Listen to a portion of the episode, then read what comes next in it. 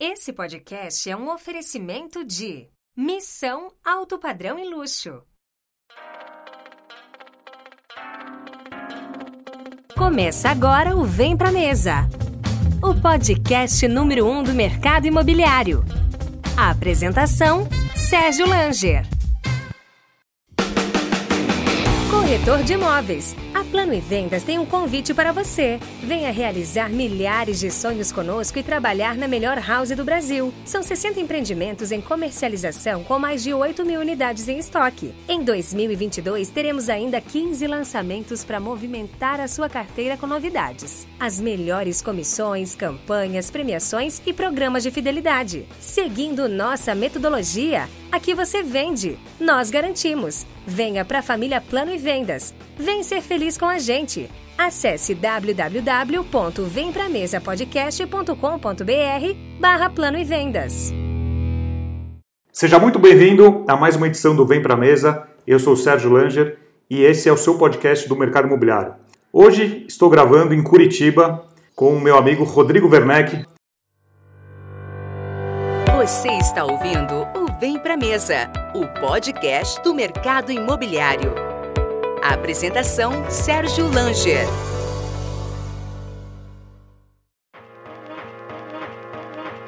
Esse podcast é um oferecimento da House. Quer garantir um futuro com seu imóvel? Com seu imóvel plugado na House, a experiência de alugar fica mais fácil, segura e sem complicação. Na House, você conta com máxima rentabilidade, gestão completa e maior liquidez. House, sua casa on demand. Valeu, Sérgio. Muito obrigado por me receber aqui na cúpula. Eu Rodrigo, seja muito bem-vindo ao Vem Pra Mesa. Obrigado pelo convite, Sérgio, pela oportunidade de falar com o teu público. Sou ouvinte assíduo dos podcasts, vem pra mesa e vamos, vamos lá trazer um pouco da nossa trajetória e discutir né, os caminhos do mercado aí pelo Brasil. Rodrigo Werneck é sócio fundador da agência Cúpula, uma consulgência especialista em marketing e gestão imobiliária. O que é uma consulgência, Rodrigo? Sérgio, é, uma, é um neologismo surgido nos Estados Unidos, é, resultado da evolução das agências. Né? As agências, o mercado publicitário, ele nos Estados Unidos, ele enfrenta as mesmas dificuldades aqui do mercado brasileiro, né, em que os anunciantes vêm revendo seus investimentos, canalizando para o digital é, e deixando o mercado, o, o, o, reduzindo muitas vezes o investimento em mídia off.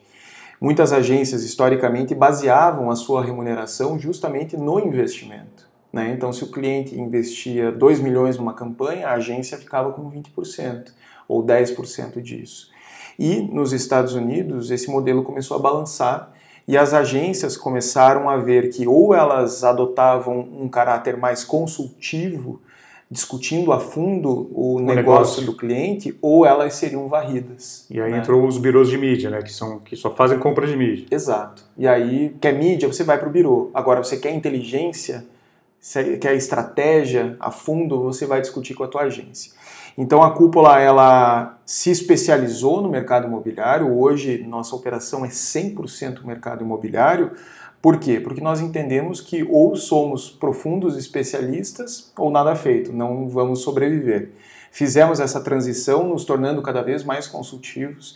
Então, hoje, dentro do nosso time, nós temos uma professora de direito imobiliário que é especialista em gestão é, de chamados dentro de uma imobiliária, nós temos uma designer de serviço que está pensando na melhor experiência para os clientes das imobiliárias incorporadoras que são nossos clientes. Então hoje nós temos novas cadeiras, né, um growth hacker que está pensando em como é, impactar clientes de uma forma nova, original, construir relacionamento com esses clientes então, temos sim cadeiras clássicas do marketing, do designer, do redator, mas cada vez mais ganhando e agregando inteligência. É engraçado, eu conversei com o Romeu Buzarello, diretor da Tecnisa, no final do ano passado, 2019, e ele me comentou que nos últimos cinco anos os, os nomes dos cargos da equipe dele mudaram bastante. Você estava falando também que na agência também mudou, né? Então você tem hoje atribuições e nomenclaturas que há 4, 5 anos atrás você não tinha. Exato. São cadeiras novas que são inclusive um desafio né, para o nosso RH quando vai buscar uma vaga seleção. muito específica. Exato. Hoje nós estamos buscando cabeças que, que nós entendemos como promissoras, inclusive dentro do mercado imobiliário. Né? Então, nós temos é, é, consultores que já foram corretores, que já foram gestores comerciais, que já foram donos, CEOs de imobiliárias. É, hoje nós já estamos caminhando para 55 colaboradores é um time grande, multidisciplinar e cada vez mais multidisciplinar. Então, o nosso RH, por exemplo, ele cuida do nosso RH, nós temos duas pessoas aqui no RH, é, mas a minha coordenadora de RH, ela já pensa com a cabeça de RH de uma imobiliária, de como o RH de uma imobiliária deve ser estruturado para buscar profissionais para os nossos clientes. Então, quando nós entramos num cliente, Uh, o primeiro capítulo de um relatório de onboarding, né, em que nós apresentamos o nosso diagnóstico, o primeiro capítulo é a gestão de pessoas. E ali nós já começamos a trazer o que nós entendemos como caminho para uma empresa se estruturar. As imobiliárias, especificamente, são empresas movidas única e exclusivamente por pessoas, e isso muitas vezes é negligenciado.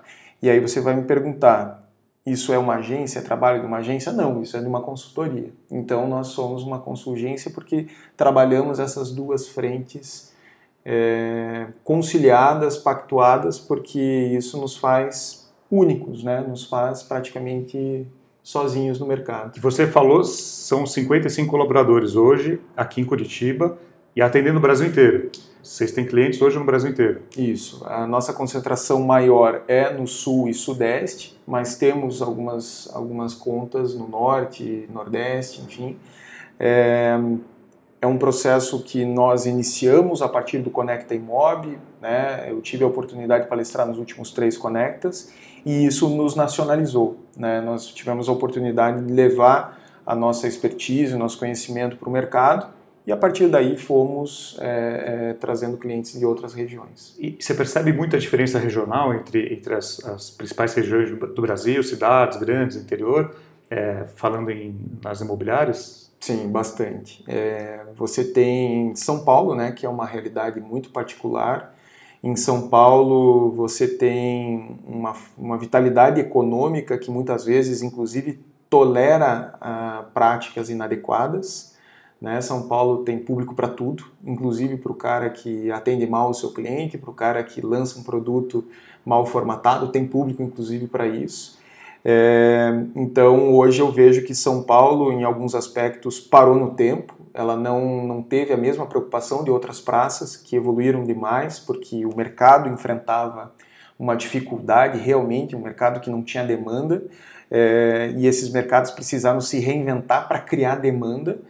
Então você tem mercados muito evoluídos, como Santa Catarina, é um mercado extremamente profissional pela perspectiva de lançamentos, né? Você tem balneários, sofisticadíssima, você tem cidades como Chapecó com prédio de 35, 40 lajes, é, e você tem é, na locação imobiliárias superestruturadas, o polo de, de inovação de Florianópolis com startups super arrojadas, é, então você tem mercados, né, eu dou esse exemplo de Santa Catarina, que pela dificuldade muitas vezes de demanda ou pelo contexto se moveram, aceleraram e, e, estão um passo à frente. Quando você vai comparar, tem coisas que Santa Catarina tem que São Paulo não tem. Então vejo que o quinto andar é um elemento, quando a gente olha para a locação, é um quinto andar, o quinto andar é um elemento que provocou reações. Então hoje eu digo, existem mercados em que a quinto andar atua e existem mercados em que a quinto andar não atua. Ela é um determinante. Quando você vai para lançamentos, é fato também. A Quinto então foi boa para o mercado, porque ela fez muita gente foi. se coçar. Foi, fundamental. Eu costumo brincar assim que a antes e depois do, do Quinto Andar. A cúpula não seria o que ela é hoje sem a Quinto Andar, porque ela tirou muitos empresários da zona, da de, zona conforto. de conforto. E pela perspectiva de lançamentos, você ainda tem praças estagnadas, especialmente no interior, é, em que realmente assim o, o, produto imobiliário ainda está é, atrasado.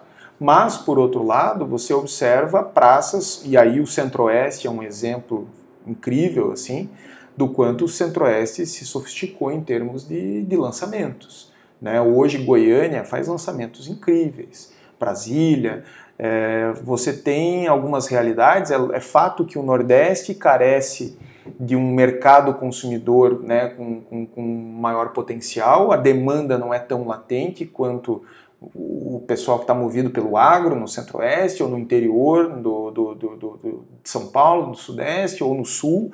É, então eu percebo que o mercado nordestino realmente é, falta, falta atração, falta combustível para eles. Mas pelas perspectivas regionais a gente observa né, é, algumas particularidades marcantes assim dentro do, do Brasil. Nos últimos anos, né, você vem falando muito sobre aluguel além de ser uma referência no mercado imobiliário, é uma das principais vozes atuantes no mercado falando de locação. O que, que, você, o que, que você vê na locação de diferente do compra e venda, onde realmente poucas imobiliárias talvez consigam atuar, elas têm que se especializar? Qual que é o desafio? Se fosse fazer uma pergunta simples e rápida, qual o principal desafio da locação? O principal desafio da locação, Sérgio, é a paciência do empresário. Né? A locação não é um projeto de curto prazo. A alocação é um projeto de médio e longo prazo. A locação, quando você começa a operar a locação dentro de uma imobiliária, ela é deficitária. É o que eu mais ouço né, nas minhas andanças por Brasil é locação dá trabalho. Exato.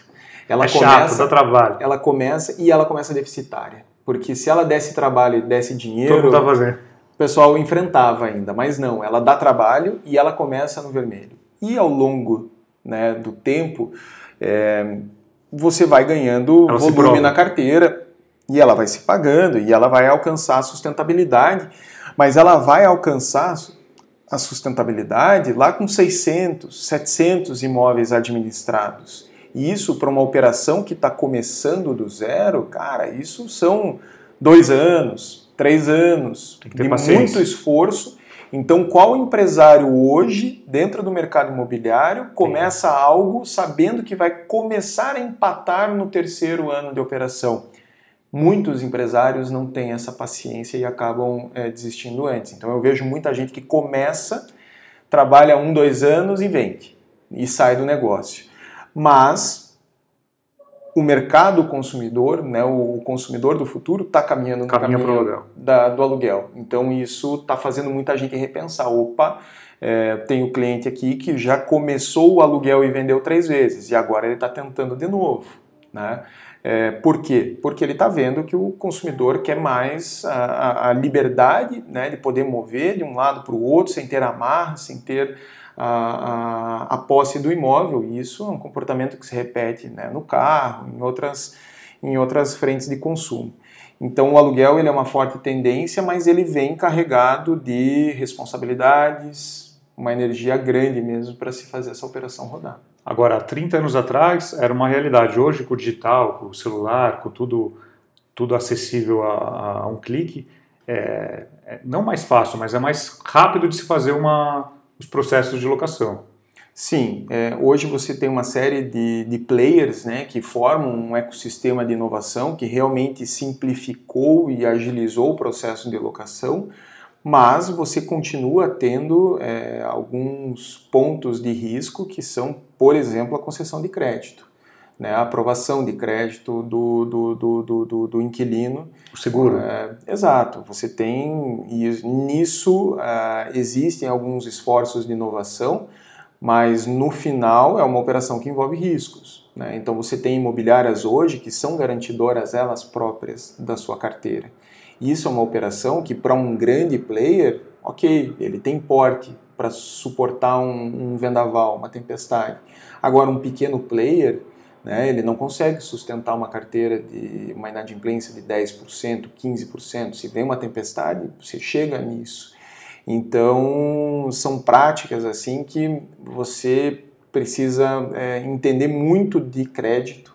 Né? Quem entra nesse modelo tem um olho treinadíssimo assim para reconhecer o bom pagador e foca nessa, digamos assim, nessa facilitação do crédito, foca nos excelentes pagadores né? Se tem uma ponta, uma ponta de dúvida, já não dá, e aí já coloca o cara nas garantias tradicionais, né? que são fiador, seguro-fiança, título, enfim.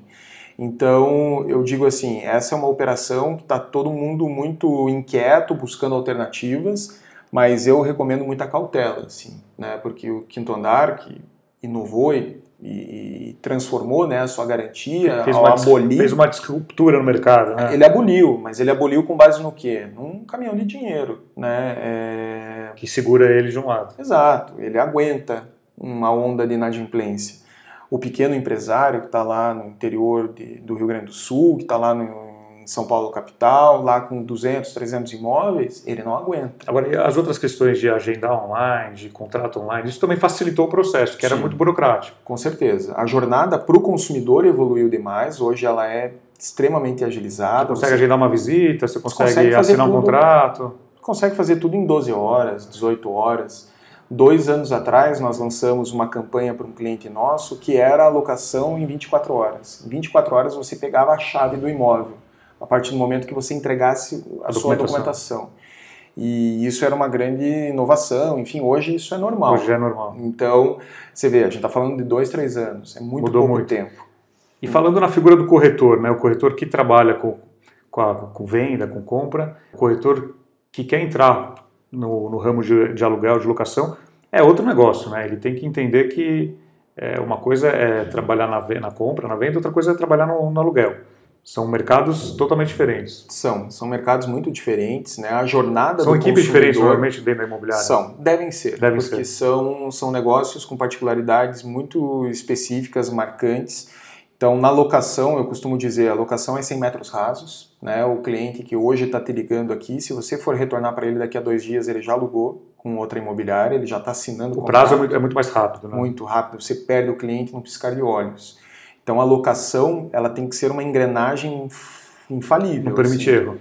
Não, e a quantidade. Né? Você ligou, você habilitou um portal imobiliário, no dia seguinte estão entrando aqui 200 contatos, 300 contatos. É uma chuva de leads. Tem que estar estruturado para isso. Exato, e uma imobiliária de vendas que lida com um número menor de oportunidades, diante dessa quantidade, ela se perde. Ela não consegue é, fazer esse atendimento num nível satisfatório de qualidade. Então, é um outro negócio, mas com fortes correlações. Né? O, o, o proprietário que coloca um imóvel para alugar, ele precisa comprar esse imóvel. Né? Então, hoje, ah, muitas imobiliárias, inclusive, falham nesse processo de levar boas oportunidades de investimento para os seus clientes. Então, o proprietário que tem lá 10 imóveis administrados numa imobiliária, por que, que você não oferta excelentes oportunidades para ele? Se ele tem 10, por que ele não pode ter 11? E ninguém fala com esse proprietário, as pessoas têm medo do proprietário na locação. Só que ele é um potencial comprador de Claro, imóveis. claro. Então, é- esse cruzamento de carteiras, ele raramente é feito. Por quê? Porque o relacionamento com esse proprietário é ruim. Né? A pessoa que conversa com esse cliente, com esse proprietário, muitas vezes está despreparada, são várias pessoas diferentes que falam sobre assuntos, não tem um ponto focal de relacionamento. Então, a, a, a- jornada, a experiência do cliente na locação, ela costuma ser muito ruim.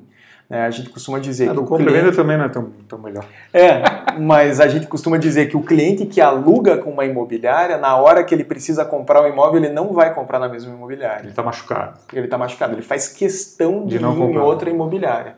É muito raro você falar, não, esse cara era nosso inquilino e agora ele comprou conosco. Que é, que é um grande nessa- erro, né? Porque se o cliente já está lá dentro, é muito mais fácil você cuidar de um cliente que já está do que você conquistar um cliente novo, né? Exato. Né? Eu vejo assim muitas vezes, inclusive o receio, é, o receio de ofertar para esse, para esse locatário.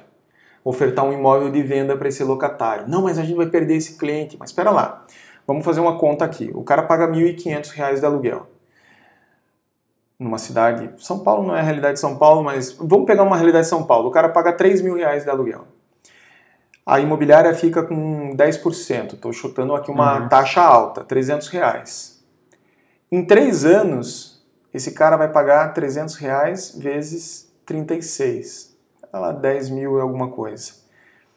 Qual que seria a comissão de venda para a imobiliária de um imóvel de... Porque um aluguel em São Paulo de 3 mil é um imóvel de 8 mil, de, 8, de 800 mil, Por aí, 900 mil. é, Quanto que a imobiliária vai ganhar numa transação como essa? uns 50 mil. Vai ganhar muito Ah, mais do que os 10. Uhum. Né? Então, poxa, por que não fazer essa Se ganhar operação? 6%, né? Que nem sempre é 6%. Exato. E ainda vai pagar corretor e tal, mas vai sobrar dinheiro. Né? Eu não vejo problema em ofertar esse imóvel, mas isso é quase que um tabu, assim, não se mexe com os locatários. Por quê? Se perder aquele locatário, você tem o risco de perder um imóvel, inclusive. Né, daquele imóvel que o locatário estava ocupando, de repente ele parar numa outra imobiliária. Espera lá, trava esse cliente na casa, relaciona com ele, relaciona com esse proprietário, segura o imóvel na casa e aluga esse imóvel para outro, outro inquilino. Dá para fazer, dá para fazer diferente, mas é uma mudança cultural e que vem, eu vejo os empresários que operam locação realmente comprometidos, é enorme o número de proprietários empenhados em fazer essa evolução e eles realmente estão sendo pressionados pelo efeito quinto andar é, e vem dando passos importantes, mas tem alguns pontos que ainda a barreira cultural é muito grande.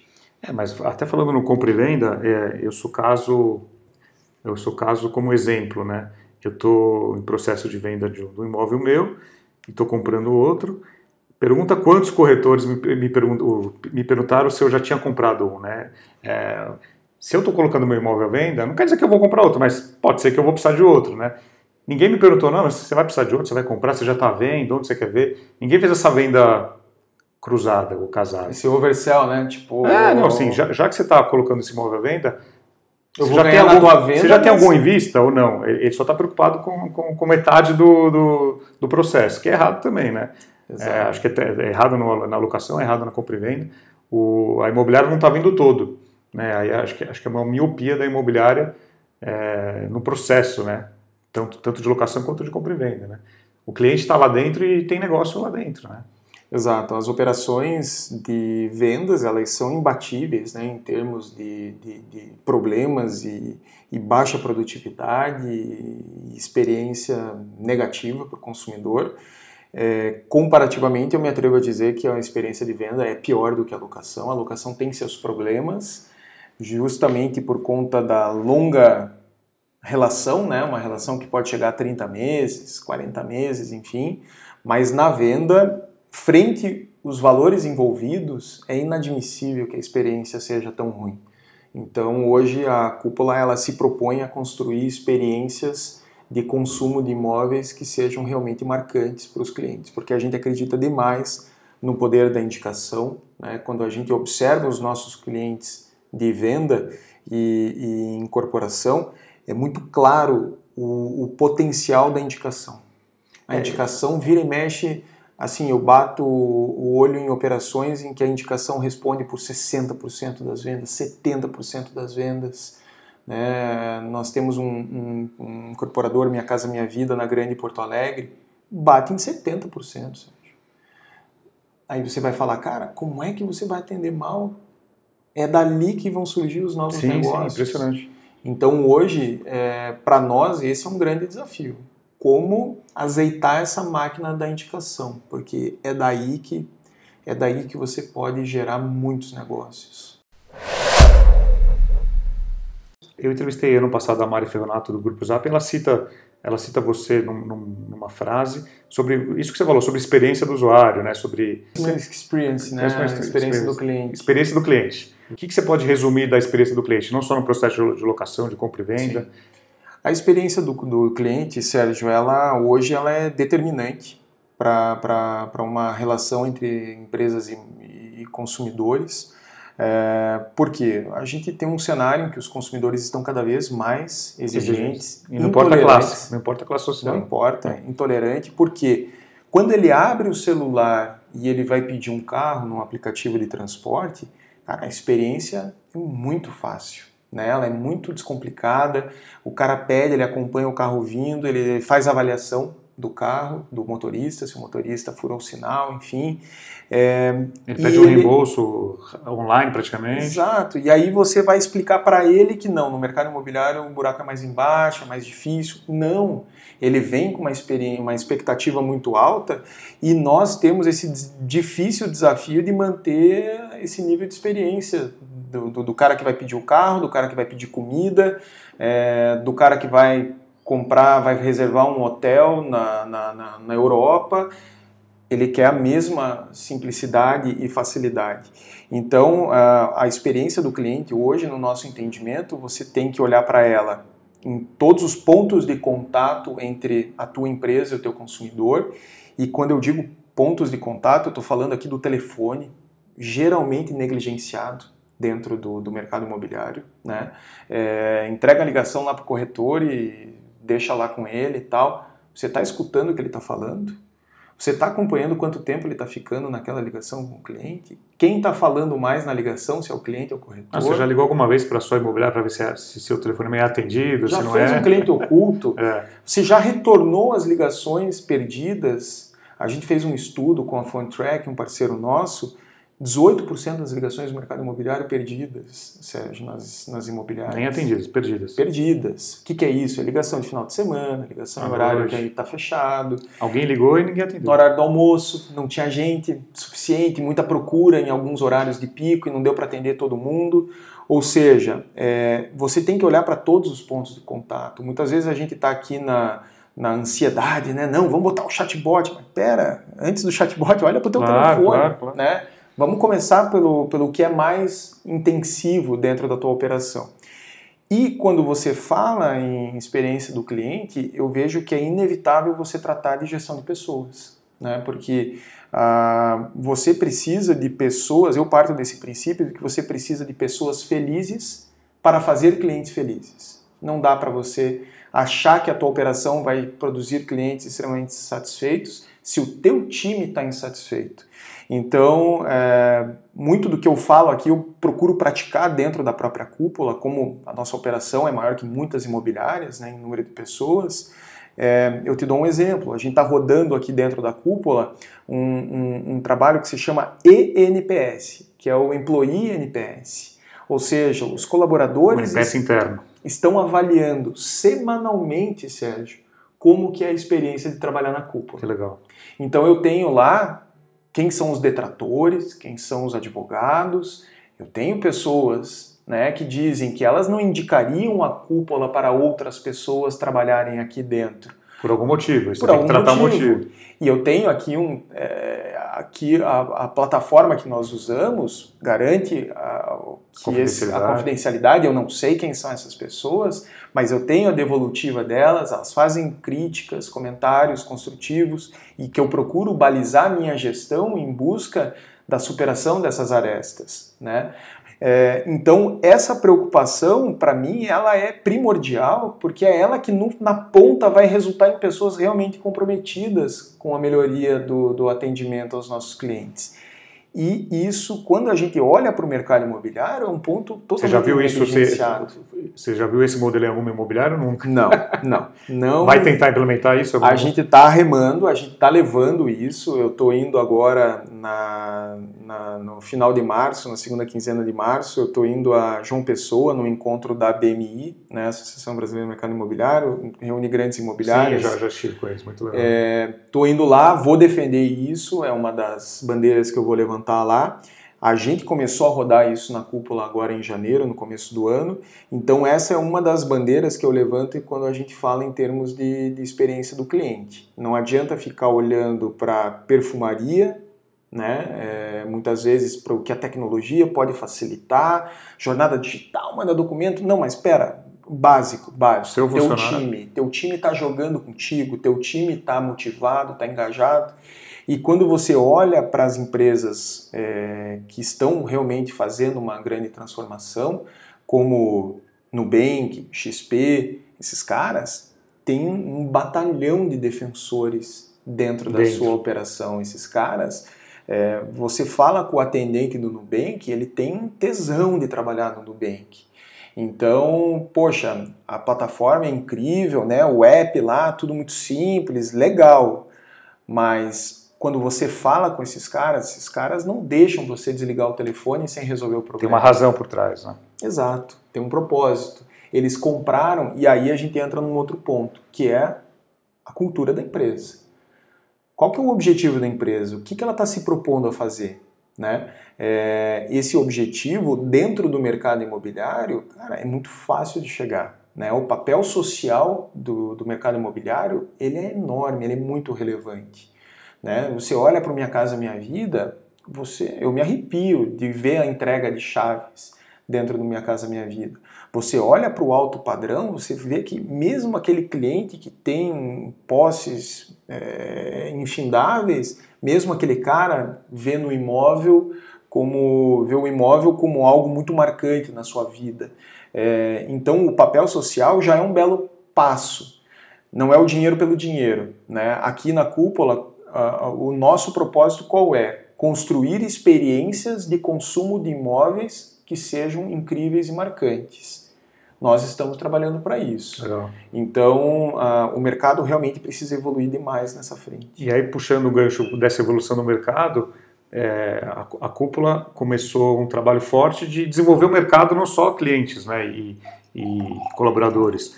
É, você pode falar um pouquinho da, da, do Aluguel Master, né, que foi uma iniciativa muito legal que vocês fizeram ano passado, e desses, desse novo ciclo de eventos que a cúpula vai promover agora em 2020. Isso. E, com esse objetivo de melhorar o mercado, né?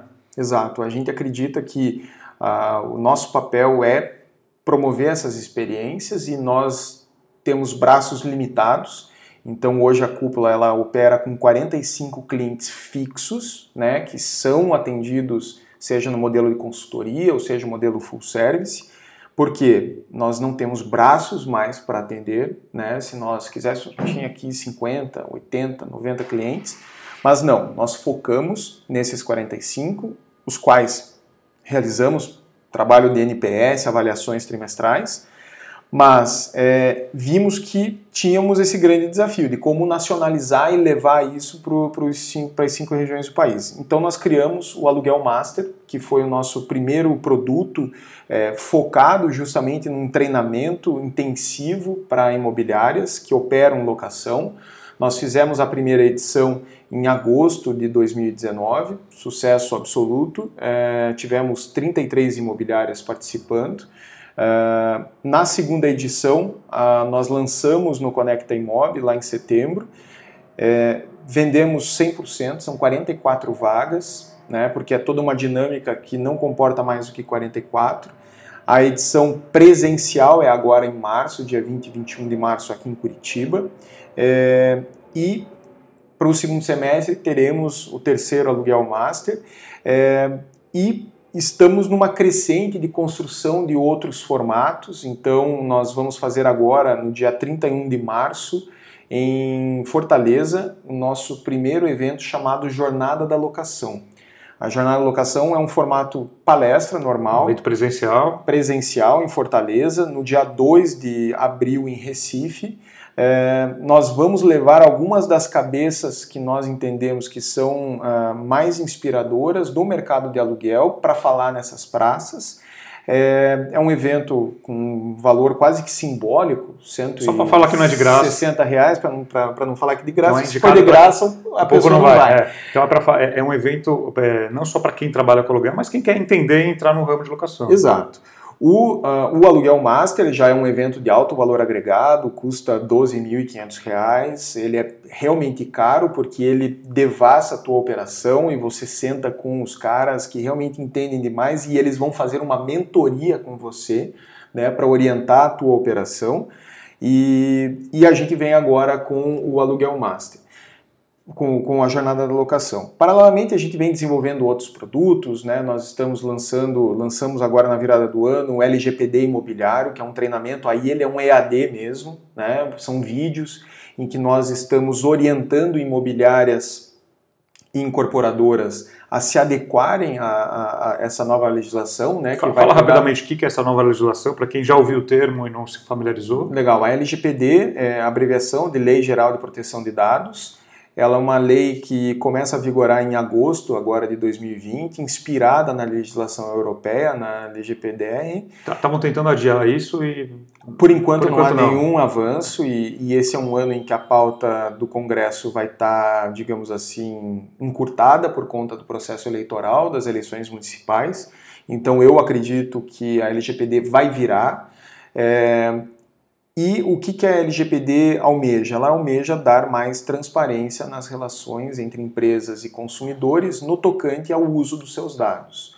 Não o... só digital, todos os dados, como você coletar, coleta dados do seu cliente. Exato. O mercado imobiliário, ele em especial, ele manipula dados muito sensíveis Né? Uma incorporadora ela recolhe olerite, ela recolhe é, imposto de renda, sim, sim. É, uma imobiliária de locação da mesma forma. Então, circulam dados extremamente sensíveis dentro dessas operações imobiliárias e esses dados, muitas vezes, Sérgio, para assim para surpresa né, de quem está de fora do mercado imobiliário, muitas vezes esses dados estão passando pelas mãos de pessoas que não têm sequer um contrato de trabalho estabelecido. Né? O corretor, que é absolutamente autônomo, não tem nenhuma relação com a incorporadora, com a imobiliária, ele está pegando essas informações na mão. Né? E ele não tem um contrato assinado. Né, em que ele tem, por exemplo, um compromisso de confidencialidade, de que ele não vai vazar aquilo. Poxa, daqui a pouco esse cara está pegando os dados do lançamento que você está trabalhando sim. e daqui a pouco ele vai entregar esses dados para um concorrente teu, por exemplo. Né? Ou então, o CRM que você tem contratado para a tua operação, eu já ouvi esse tipo de acusação. Ah, o CRM que eu uso, uma imobiliária falando, pegou os meus dados e entregou para uma incorporadora local. E ali a incorporadora passou a saber todos os locatários e proprietários de imóveis daquele ticket específico da cidade.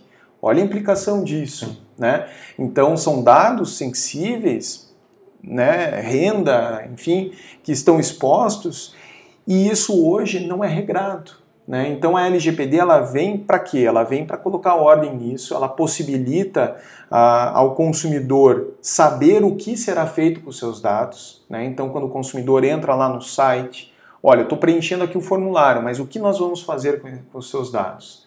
Os seus dados estarão armazenados dentro do nosso sistema e serão usados para que seja exibido mídia para ti dentro do Facebook, dentro do Google. Você passa a ter mais clareza. É uma tá... transparência, né? Transparência. É, é, é, uma transparência. E, e na sua opinião, é, isso, isso vai pegar no Brasil? Vai ter aquele gentil brasileiro? Não. As multas são altas, né? São, as multas são altas, mas eu acredito que isso vai pegar especialmente é, pelo, pelo consumidor mais consciente mesmo. Né? A, a, questão da privacidade de dados, hoje, mundialmente, ela já interfere em, ele, em resultados eleitorais. Né? A, a, o Brexit foi isso, né? o Brexit foi uma eleição é, profundamente manipulada pelo uso clandestino de informações. Então isso tem um impacto social grande, né? Não é uma questão de capricho de um legislador, não. Isso está impactando resultados de eleições. Isso é uma ameaça à democracia. Então as empresas precisam levar isso mais a sério. Né? O vazamento de dados ele expõe realmente a, a intimidade e a privacidade de milhares de consumidores, milhões, e o mercado imobiliário, como poucos, reúne muitas muitos informações, muitos dados sobre o consumidor. Então nós precisamos nos adequar porque é, hoje temos assim uma operação complexa baseada em palafitas, né? A estruturação de dados é absolutamente precária. Muitas vezes a relação, né, entre imobiliária e incorporadora não tem um contrato. Ah, trabalha aí, assume o plantão, pega os dados do cliente, fica tudo voando de um lado para o outro. Isso vai, isso vai mudar. E, e como agência, consulgência, aluguel master, eventos no, agora no Nordeste. Você também é marido, pai. Como é que você arruma tempo para tudo? Corredor, atleta? como é que você divide o seu tempo profissional, familiar? Como que é o Rodrigo aí por trás? Olha, Sérgio, é, eu, eu eu acredito que a base de tudo é você ter um time, né? É ter um time capaz. Hoje eu tenho, eu tenho pessoas dentro da cúpula sem as quais a cúpula não existiria. Então a cúpula não é o Rodrigo. A cúpula são 55 pessoas que estão aqui realmente comprometidas em evoluir o entendimento sobre o mercado, em transformar a experiência dos consumidores. É, então eu me dedico demais à construção desse time. Hoje eu tenho clareza que o meu papel é, dentro da cúpula ele é principalmente o de formar novos talentos e de desenvolver os líderes que nós temos aqui dentro. E isso me permite me dedicar, né, líderes mais fortes, profissionais mais fortes aqui dentro permitem me dedicar a esses novos projetos. E pela perspectiva pessoal é priorização, né? O tempo em casa ele é sagrado Então o tempo de descanso ele é sagrado. Você ficou três meses de férias agora? Não, só 20 dias, mas eu já considero quase um luxo, né? Hoje em dia, 20 dias de férias seguidos. É, então eu, eu procuro me dedicar demais aos meus filhos, Valentino, a Cecília, minha esposa Márcia. O tempo com eles é sagrado e eu respeito isso demais e respeito inclusive dos nossos colaboradores. Né? Então eu raramente disparo uma mensagem no final de semana, ninguém leva computador para casa. A gente entende que é, a relação com o trabalho ela tem que ser sadia. Né? Então é isso que produz pessoas com vontade de chegar e trabalhar é, respeitar essa individualidade é fundamental. E nada disso seria possível sem a minha sogra, né, a Clarete, que fica com os meus ah, filhos, ah, acompanha. Uma menção à sogra, a primeira vez que temos no podcast é uma menção honrosa à sogra. Ela, eu digo para ela que minha vida não seria a mesma sem ela, porque ela me dá tranquilidade de estar viajando. Minha esposa também, por, por questões profissionais, viaja demais, muitas vezes ela está em Natal, eu estou em Porto Alegre, ela e as pessoas falam, mas e as crianças, né? Estão com a minha sogra que mora na minha rua e que trata os meus filhos com todo o amor do mundo. Legal. Bom, bacana, Rodrigo, foi acho um bate-papo legal, conversamos bastante sobre mercado, a gente poderia ficar horas aqui, e, pô, obrigado. Queria que você deixasse uma mensagem final aqui para nossa audiência aqui do Vem Pra Mesa. Sérgio, é uma grande honra, né, tá, tá contigo. O teu podcast hoje, para mim, é uma grande referência de, de abordagem do mercado imobiliário, com uma visão, uma visão humana, com uma visão profissional de busca da evolução. É, os nomes que passaram pelo, pelo programa até aqui, é, para mim é uma grande honra estar ao lado deles e conte comigo sempre que precisar, aqui em Curitiba e pelo Brasil aí nas andanças, você sempre vai ter em mim um amigo e uma fonte para trazer indicações. Rodrigo, obrigado, Valeu, foi um prazer. Pessoal, é isso, até a próxima, tchau.